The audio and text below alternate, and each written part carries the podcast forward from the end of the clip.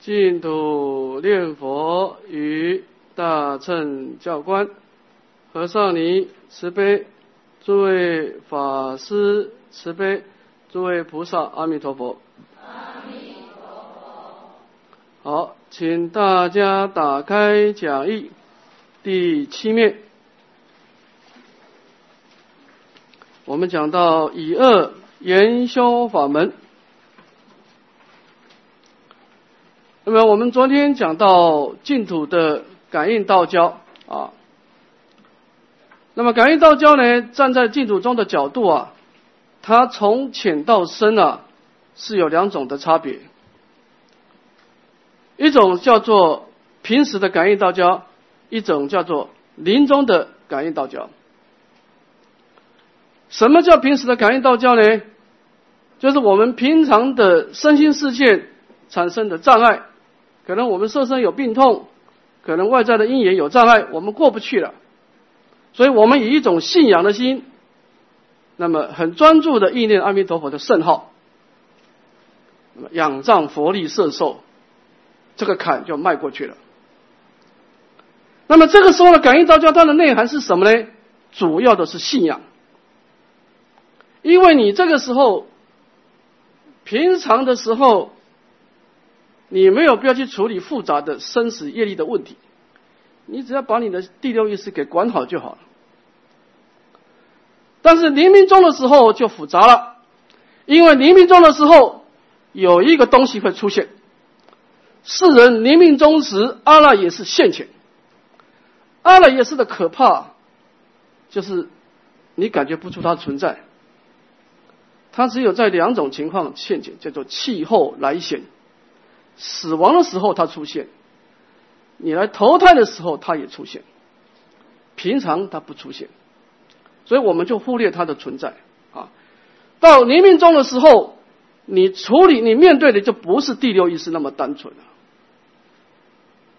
那你是要处理你无量劫来，你每一生每一世都把一些生死的业力丢给他，他现在跟你算账了，这笔账得好好算一算了。那么这个时候，如果你还是用平时那种态度提起符号，那你就完了，因为你平时那个符号，面对平时的障碍刚刚好而已，到生死业力这一关你就过不去了。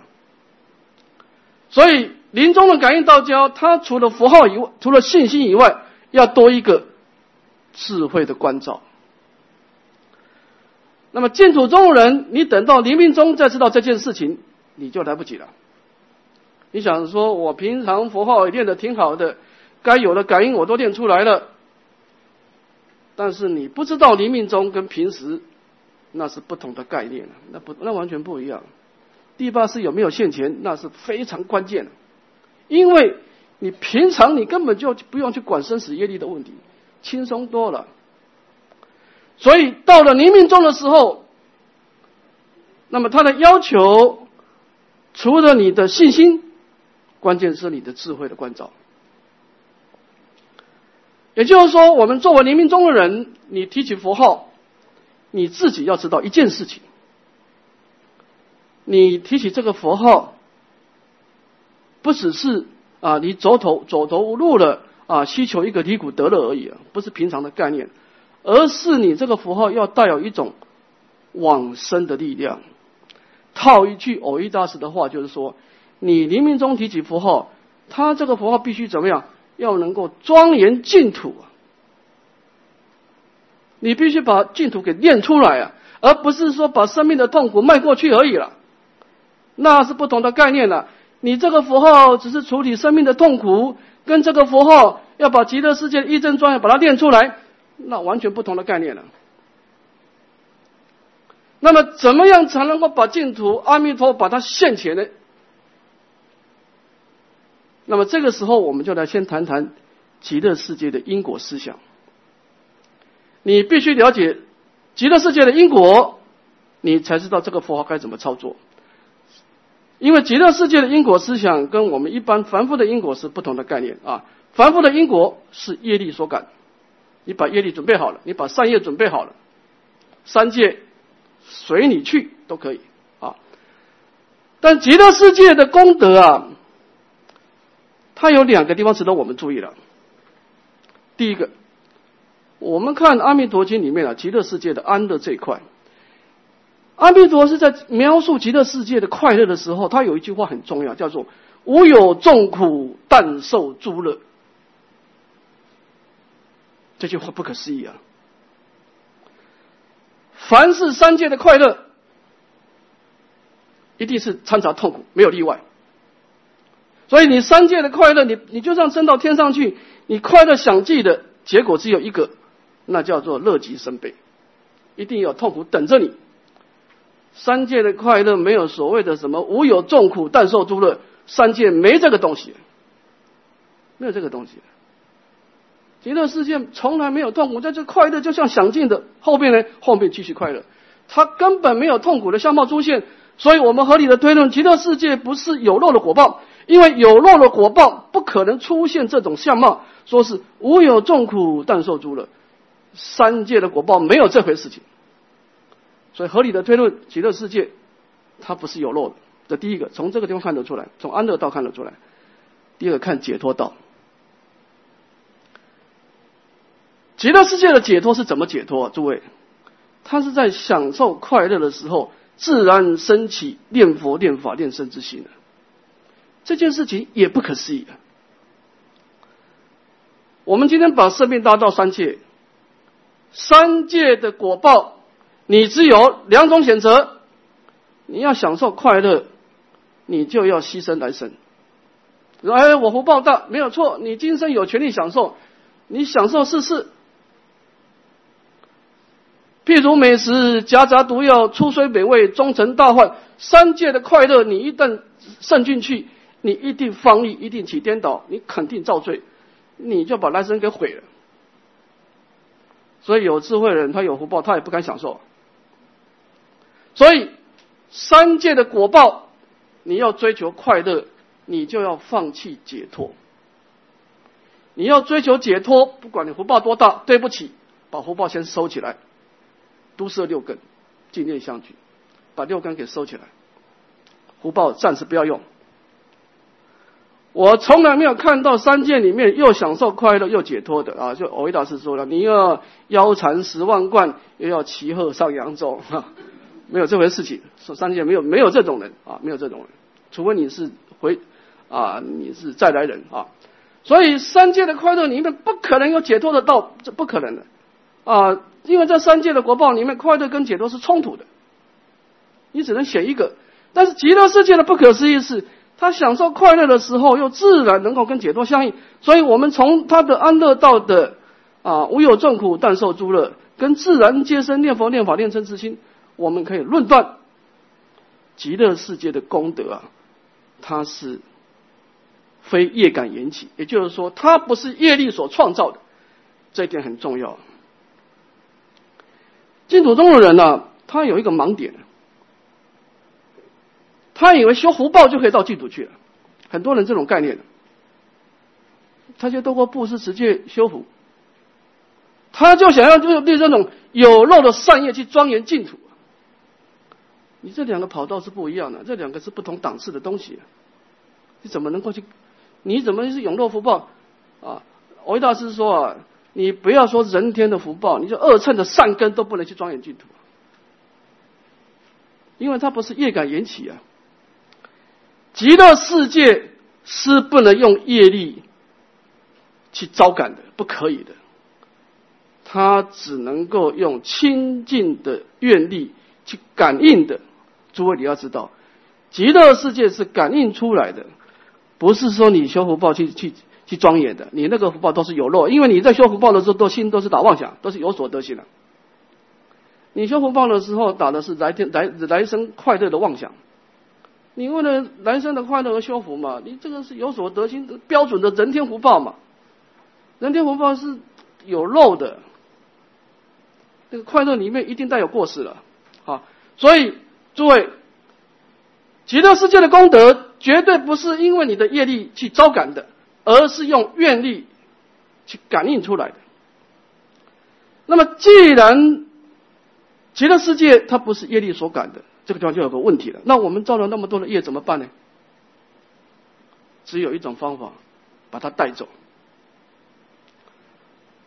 我告诉大家一个一个事情：罪业，你执着罪业肯定是不能往生；你执着善业也不能往生，因为极乐世界善业也不管用。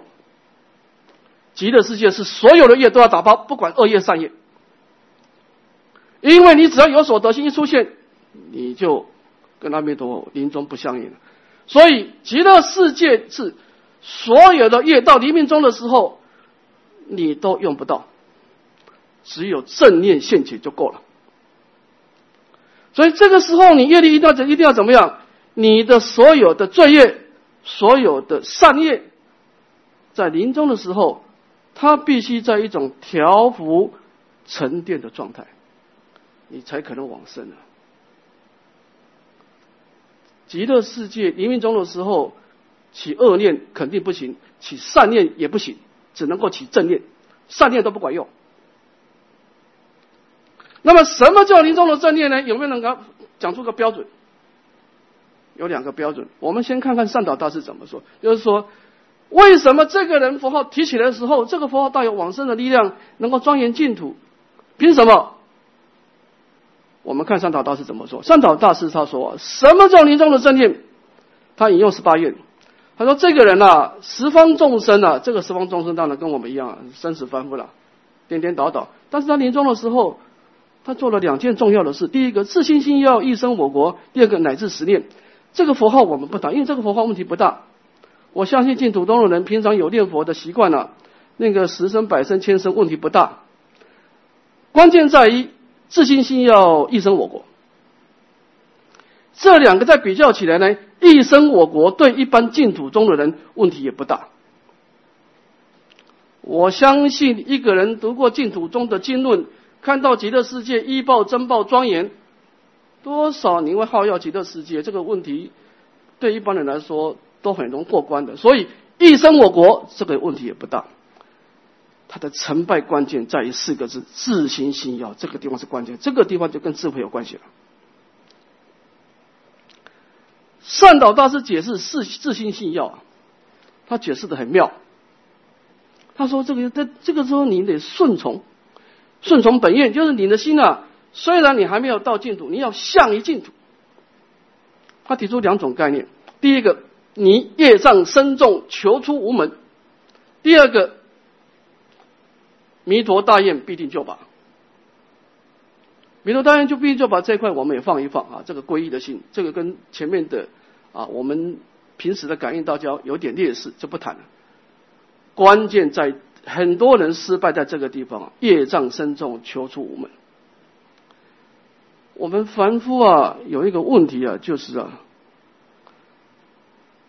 什么东西都要强做主宰，就是说，当我们在上界得一个果报的时候，这个果报体，它就是业力，然后果报本来就两件事情，很单纯了。这果报要么就快乐，要么就痛苦，两种而已。但是我们发现什么问题呢？这个果报出现的时候啊，我们会把这个我放进去，我们要把什么东西跟我都要把它做一个连接啊。你看，你看到一个人，这个人要你跟你没关系。他发生什么事，你一点都不会挂碍，不会痛苦。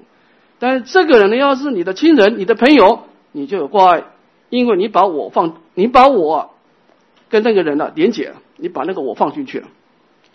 所以我们在生命当中啊，强做主宰，本来人生是不能主宰，因为我们说了不算。生老病死是业力说了算，但是我们以为我们说了算，这是问题在这里。我们一直认为我们能够主导我们的人生。所以弄了自己一辈子走来，心有千千结，今生啊创造很多的痛苦，临终呢把业力给带动起来，继续轮回。所以他这个地方就是说，你到临命终的时候，你要相信，你不能再主宰来生了，你必须把自己放空啊。一个人能够把自己那个主宰权放弃，你的业力就沉淀了。因为这个第八世，它有个开关，叫第七世。第八世没有第七意识的加持，第八世的业力啊，那是一个片段的业力，它不能把它串起来，它不能得果报的，它一定要有自我意识的概念，这个业力才管用，才能够把它串起来，才能够把几几组的业力把它组合成一起的人生。所以，一个人到临命终的时候啊，如果你有自知之明啊，你知道啊，我今生被我主宰的结果就是，结果。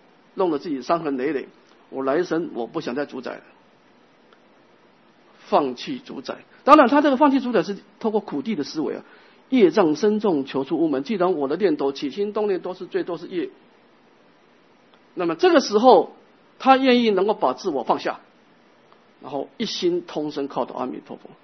这个时候，这个佛号那就带有往生的佛号了，因为你的业力。已经成功的能够带走了，那这个就智慧的层次。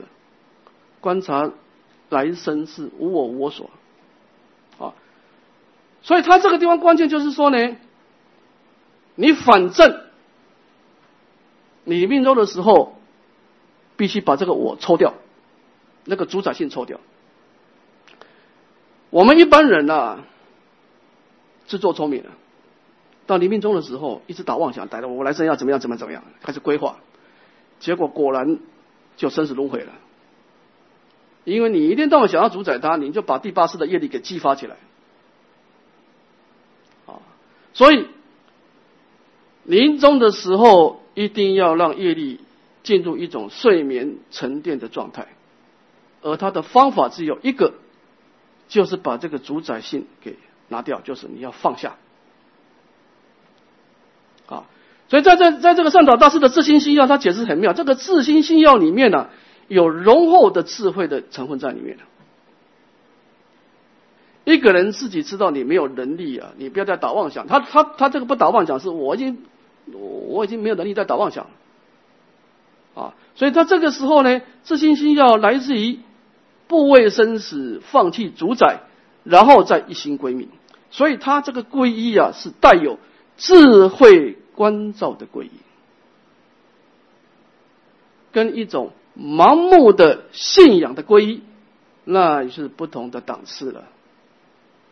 这个人能够成功的超越生死，往生净土，因为净土法门，它不需要你有多大的福报，因为它根本不是你的业力招感，你业力不可能招感那种啊。甚至像维大师说的，极乐世界是什么境界？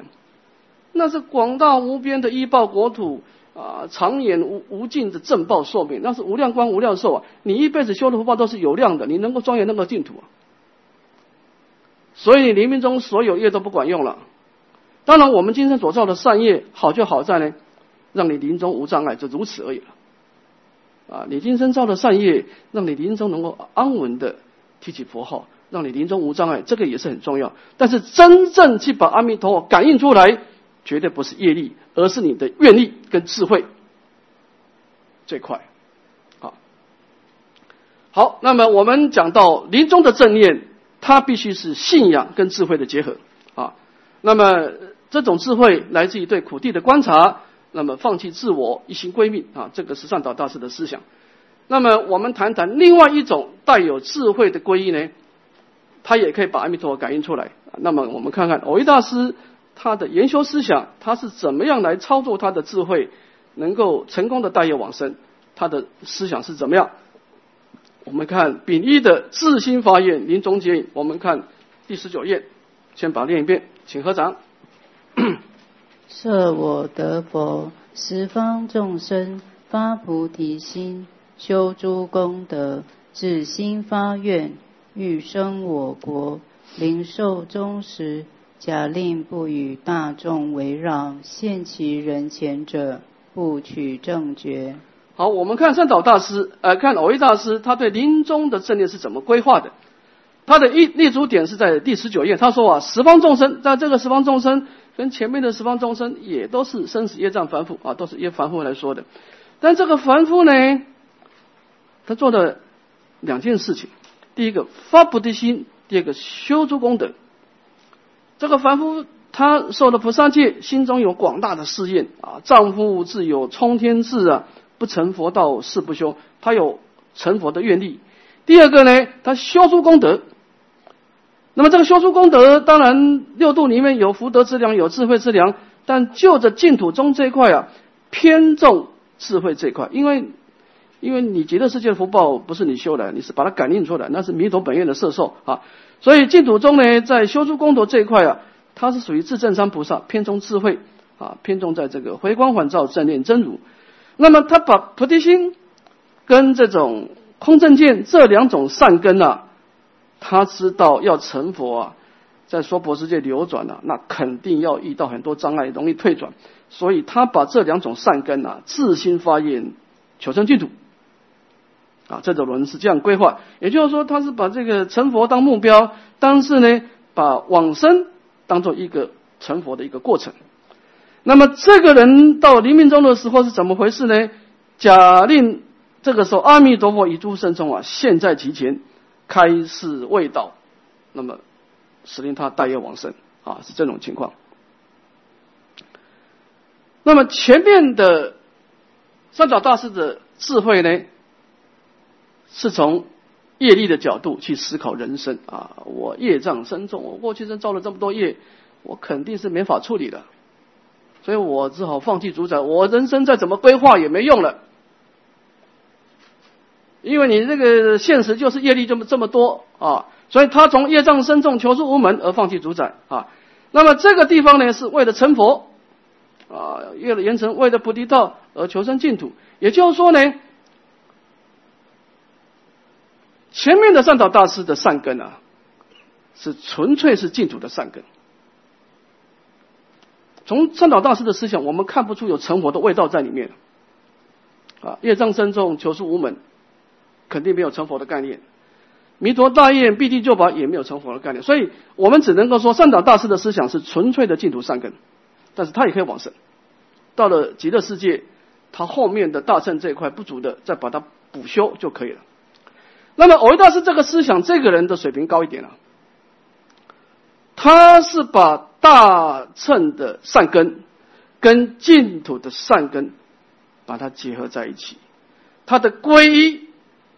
他是有广大的理想抱负而皈依，他是为了成佛而，为了要菩提道而求生净土的，所以他这个理想，他站在高点更高了，站在一种成佛的角度而求生净土。当然，这个人为了成佛，他发起愿力的时候，理论上来说，受了菩萨戒人，你真正受了菩萨戒发了愿的人，你对今生本来就应该放弃主宰。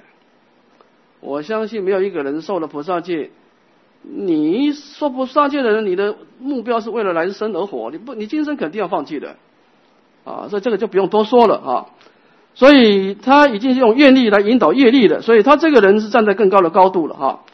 那么一种是在业力的角度而放弃主宰，一个是为了成佛而放弃主宰啊。那我们来看看什么叫做为了成佛而放弃主宰，它的相貌是什么？像偶一大师呢，其实在临风中路他有更详细的说明，就这个研修思想。是怎么回事？能够放弃主宰呢？你把这段文读完了，你就清楚了啊。我们把它先把它念一遍啊。现前一念之心，无性原生，原生无性者也。唯其无性原生，故念名满腔是名，念力满腔是力，乃至昼所为，夜所梦。无不屈归于一念之专注，而十界生成从此出矣。唯其原生无性，故自然造极善恶之时，目的放下，则一切法了不可得；然设相此了不可得处坐定，则堕无为深坑，不能证法界无障碍体。不能其法界无障碍用，故须念佛求生净土，方是大圣不可思议圆顿法门。夫念佛者，岂有他哉？以此原生无性之一念，念彼无性原生之佛名耳。佛名即是无性原生，则原生一人无性。是故念一生，有一生佛名显现；念十百千万声，有十百千万佛名显现。而不念时，便即然矣。念性即是原生无性，则无性不爱原生。倘不念佛，正恐又生种种杂念；纵不生杂念，亦恐堕在无生窠臼。故必以佛号生我之念，使我念念不离佛号。此乃心外无佛，佛外无心。是心作佛，是心是佛。好，我们把它做一个说明。首先，言教的思想，它从一种成佛的概念而求生净土啊。它第一个嗯观念就是要安住真如。什么叫真如呢？简单的说，天台中有一个名词叫现前一念心性。这个现前一念心性呢，它有两种相貌。因为它的次体来说呢，叫延伸无性，就是它的心性的本体是离一切相，它没有相状的，杂染相也不可得，清净相也不可得。从一念心性的作用来说呢，它无性又延伸，他又能够从清净心里面随顺因缘呢，有捏造出很多很多染净的相状啊。那么这个地方就是说啊，现前一念心性啊。当然，我们一般人、正常人呢，只要你没有修大乘止观的人呢，当然不可能安住现前一念心性了。我们是安住在现前一念的妄想哈。这个心性跟妄想差在哪里呢？我们举个例子，比方说，我们有一天去坐公车，坐公车的时候坐一半呢，刚好有一站停下来，有一个老人家上车了。那我们坐在那里，觉得这个老人家站着，我们第一念那一刹那，会觉得自己很不自在、很惭愧，应该是老人家坐，我要站起来。但是我们那个时候坐的很舒服，又不想起来，就打妄想了。哎呀，其实我现在身体状况也不太好啊。这个这个老人家虽然年纪老，身体状况也还行啊，他再撑一撑应该还没问题，就开始打妄想啊。那么这突然间这个车子刚好紧急刹车。晃了一下，这个老人家差一跌倒了，差一点跌倒。这个时候，你所有妄想破掉，你立马站起来，请老人家坐下去。啊，就是说，我们为什么没法安住一念心性呢？我们一直在攀岩，所以我们念头一直在动，所以我们我们哈心随妄转，我们会很多的妄想，我们透过妄想来解读人生呢。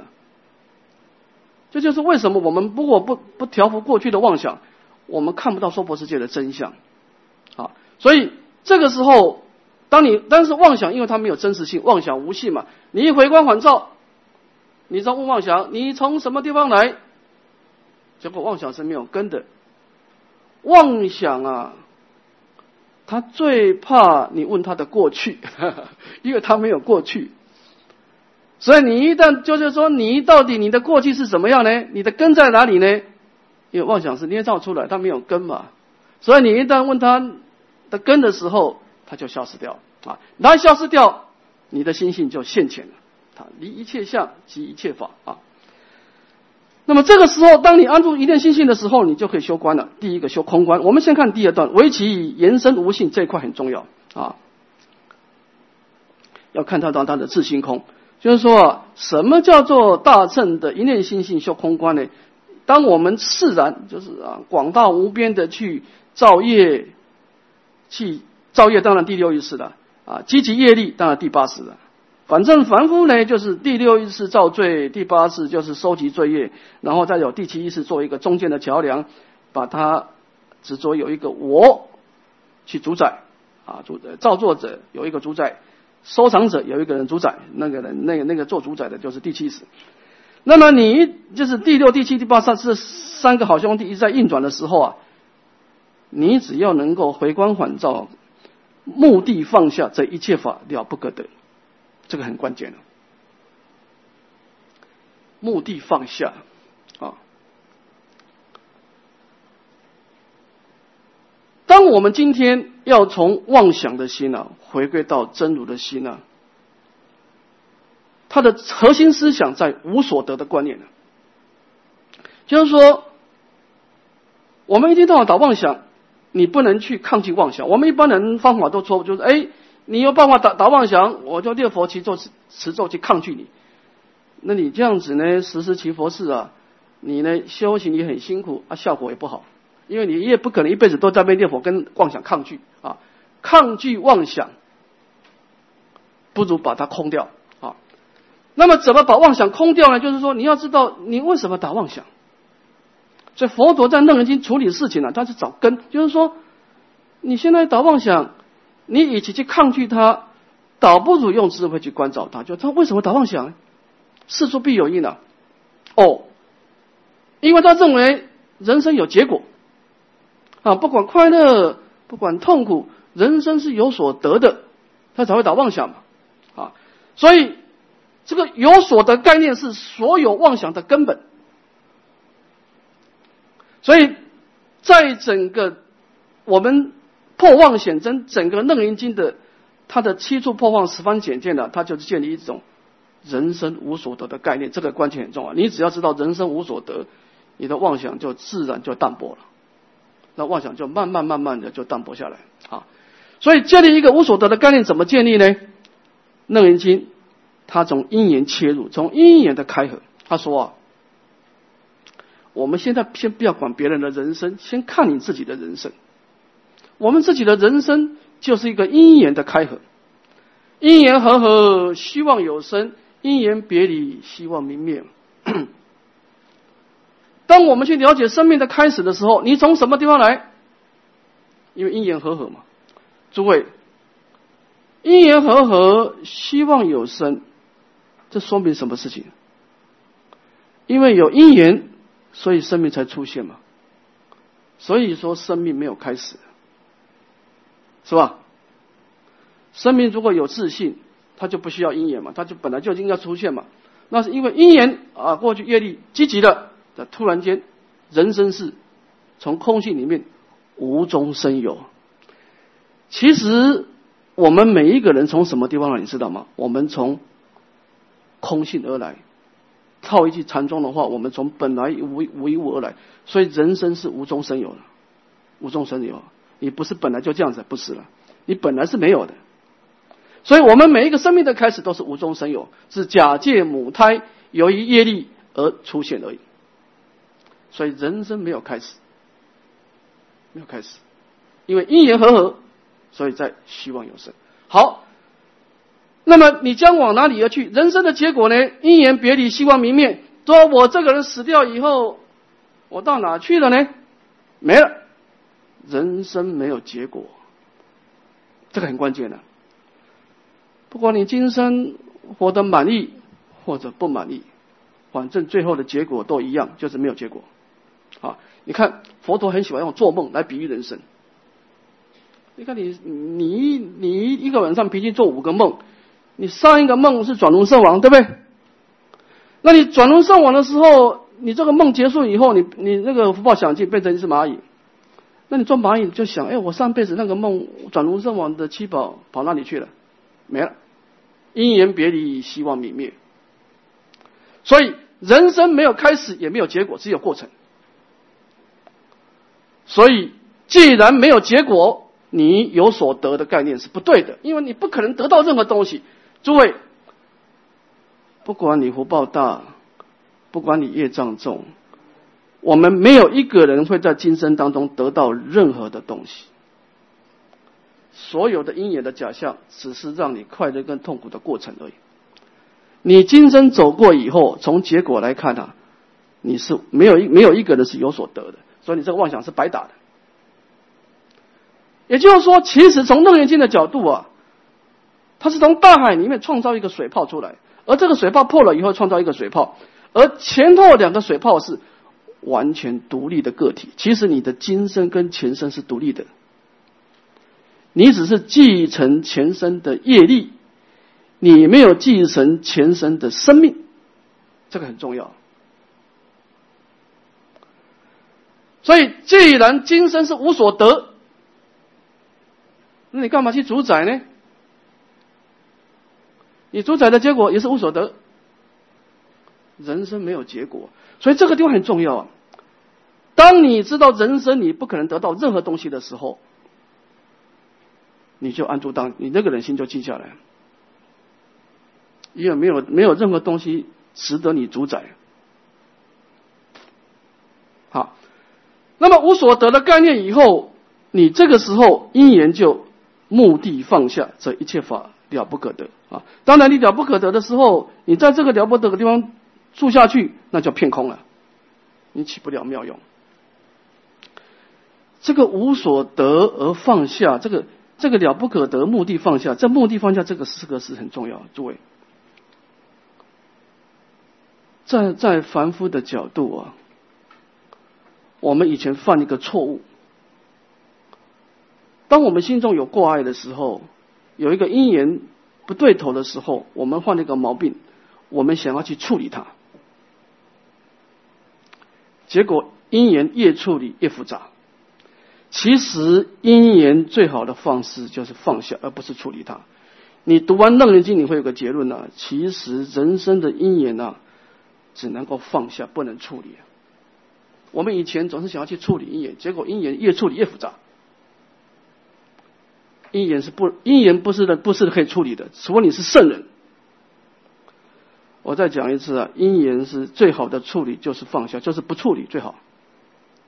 啊，所以他从这个放下当中呢，他所有的因缘业力沉淀下来，这个时候他可以重新开始出发，为其无性延伸啊。他这个人从脚入空以后，关照人生无所得的时候啊，所以诸位，你知道什么人有资格打妄想？你知道吗？他进入空性以后再出来，这个人有资格打妄想。我们没有资格打，因为我们现在打妄想会当真啊。他曾经回家以后再出来啊，他所打的妄想通通是对的，因为他不当真了。他这个时候打妄想啊，叫做借假修真。我们现在我们叫借相修心，对不对？你看我们现在防护打妄想叫住相修心，是住在妄想里面去去活动。我们是被妄想牵着走啊。就是说，你一个人没有经过无所得的空性的三昧洗涤啊，你没有进入空性之前呢，你为什么没有这个打妄想呢？因为你打妄想啊，你那个心中的影像啊，会牵动你。他会误导你，你叫做心随妄转。但是这个人修过楞严经以后啊，他知道无所得以后啊，他来打妄想啊，他这个是利用这个一心中的影像啊，他就念佛、念法、念身啊，他利用这个影像来创造真实的功德。他这个时候打妄想，跟我们一般打妄想就不一样了。他这个时候叫借相修心的，所以他能够啊，当然他不可能念名念利了哈。他能够忆佛念佛而创造极乐世界的功德庄严，因为他这个时候如果不打妄想就偏空了。但是这个时候我们就其实是都是想清楚了，但是我们这个时候我们在为师的名词啊，不给他打妄想，就给他如理思维了，其实就是一样的，叫做如理思维了啊，所以。我们心中的影像，它有两个阶段，你要先放下它，你要曾经放下过它，你才可以重新再去意念它。啊，所以它是两个阶段，是从脚入空。所以安住一念心性有两个阶段，第一个先从脚入空，先把妄想放下，观想无所得，你打下妄想是白打的，最后结果就是没有啊。那么无所得的概念以后，你进入空性以后，这个时候虽然没有。但是你得开创未来，你要借假修真啊！你要布施，你要有一个布施的相状出来！你持戒有持戒的相状啊！你要成就持戒的功德，你要有身口意的相状，要假象啊！所以到这个时候借相修心，来创造种种的波罗蜜，来忆佛念佛，来开创未来啊！所以他这个空性从假入空啊，走出过去开创未来啊！这两个都叫做安住一念心性啊！好，我们看最后的结结总结。故悉念佛求生净土，方是大乘不可思议圆度法门。啊，就是说，当一个人经过真如三昧从假入空以后，他开始在规划未来的时候啊，他知道一佛念佛求生净土是最好的假象，所有的布施持戒、忍辱精进禅定，所有的相状，以一佛念佛求生净土这个相状最好。好，好，那么这段的总说说明以后，我们看第二个别名。所以念佛呢，这样这个人念佛就跟一般的念佛不一样了。他以延伸无性之一念，而念彼无性延伸之佛名，啊。我们一般人打妄想的人念佛啊，那只有佛力不可思议，只有一种力量，因为你心心里面没有力量嘛，你一天到晚打妄想，你的心里就被妄想给给给给绑住了啊。但是按照偶一大师的思想啊，当你能够安住一念心性，把妄想抛开，观无所得，把妄想放下以后啊，你这个念佛人啊，你是两种力量。你念佛比一般人多一种力量，叫做能念的心不可思议。所以为什么有没有修止观，差就差在这里。你没有修止观，你的心是妄想打颠倒颠倒你，因为你一天到晚在动啊。所以你养完全靠佛力，这个时候你念佛只有一种力量，那叫做佛力不可思议哈。那么这个时候啊，一个进入真如三昧的人，能念的心一念心性不可思议，所念的佛也不可思议啊。所以佛名既是无性延伸，它也是延伸无性。所以念一生有一佛一生佛名，念百千万生有百千万的佛名。所以按照言教的感应道教啊，那必须要。能念所念性空寂，才有资格谈感应道交然然事。就是说呢，真正的感应道交，按照偶一大师的高标准啊，你要把妄想给放下啊。这个时候你的心是如佛的，佛的心也是如。你要站在一种同体的法性，能念的心是清净的，离相清净的，所念的佛也是离离相清净的，这样子才有资格叫做。一念相应，一念佛；念念相应，念念佛。这个时候才有报感应道交。那当然，这个标准就高了哈。所以你不念佛的时候，假设你只是安住离相清净，而没有借相修心，没有意假借佛号来来创造极乐世界的功德，那么这样子就有点偏空了哈。所以念性即是延伸无性，则无性不爱延伸啊。所以你一念心性啊，虽然从假入空。同时还要从空出假啊，因为你不从不从空出假呢，你安住一念的清净心啊，你到最后就是不知道来生要去哪里了，你没有开创未来，只知道走出过去啊。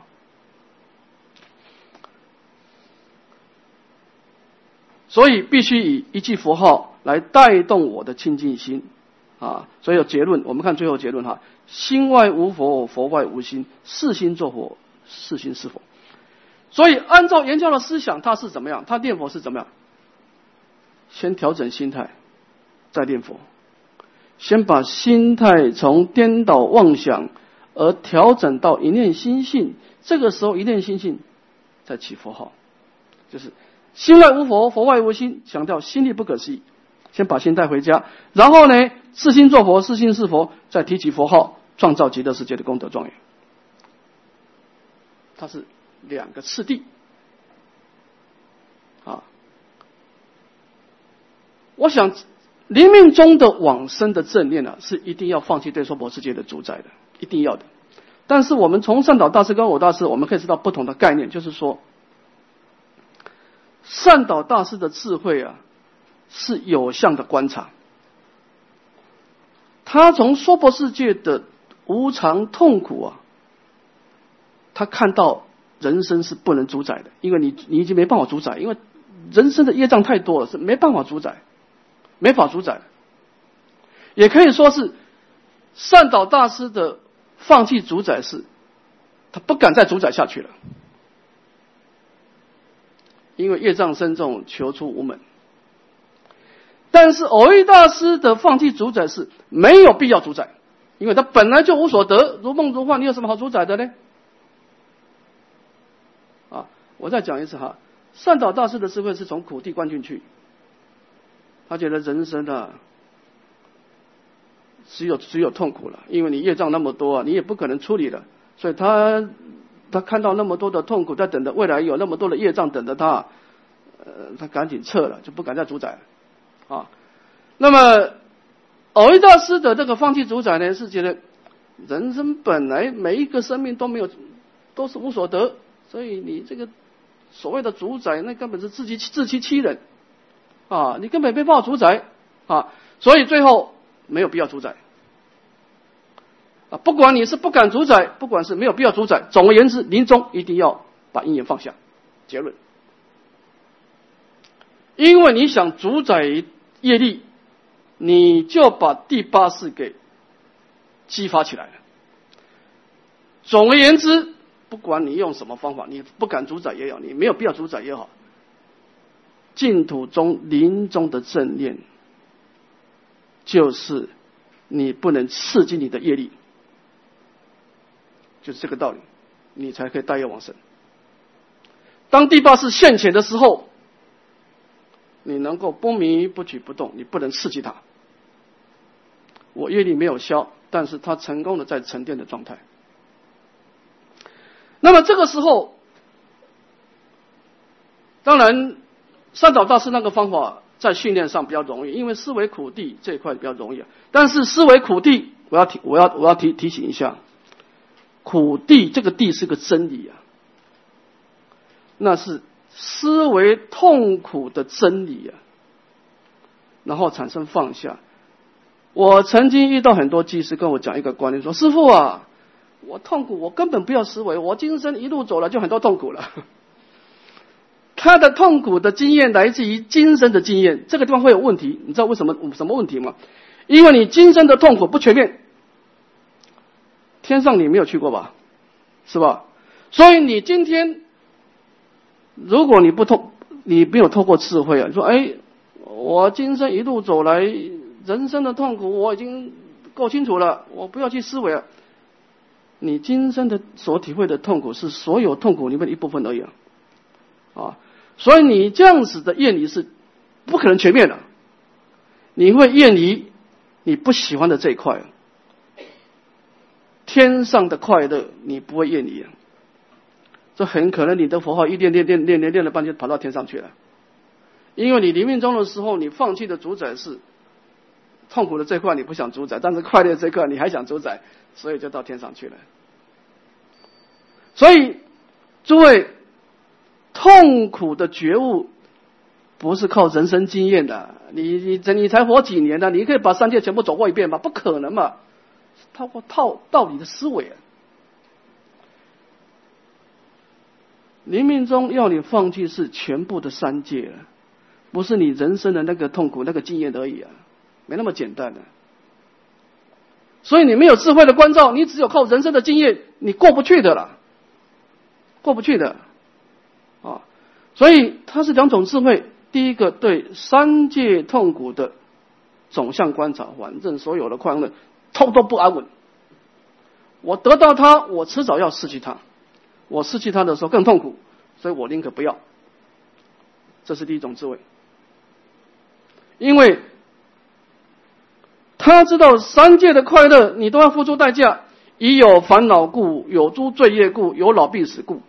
三界所有的快乐，你都要付出三种代价。第一个，他有烦恼的带动，得到贪爱、失去嗔恚、贪嗔的烦恼；第二个，你一定会造罪、造业，一定会造杀杀盗淫妄的罪业；第三个，你来生一定要继续老病死的折磨。他是透过道理的体会哦，苦地啊，那这样子，既然你再怎么弄都是痛苦，干脆我放弃了。所以一心归命啊。第二个是一念心性的关照啊。人生本来是三界就是没有，本来就如梦如幻的，所以他放下。好，好，那么我们先谈到这啊。总而言之，它有两种的放弃主宰的方式啊。好，我们休息十分钟。